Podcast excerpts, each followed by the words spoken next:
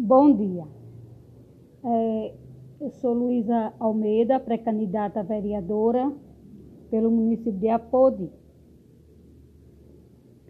É, venho de uma família humilde, né? Meu pai é agricultor, minha mãe é funcionária pública. Tenho quatro filhos e eu também trabalho é, como funcionária pública. Né? Por que, que eu decidi ser vereadora?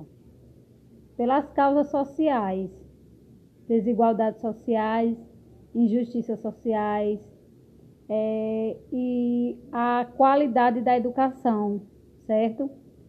São causas que eu quero levar para minhas lutas, entre outras. A re revitalização da Lagoa do Apodi, é, a questão da limpeza pública das cidades de Apodi, é, infraestrutura das ruas, é, desenvolvimento da agricultura familiar, estrada que liga cidade ao sítio Córrego, região da Areia, minha região, né, muito sofrida, é, entre outras atividades. Pretendo ser atuante firme e forte, defendendo a qualidade de vida para o povo. Então é isso. Pré-candidata a vereadora, agora é oficial. É...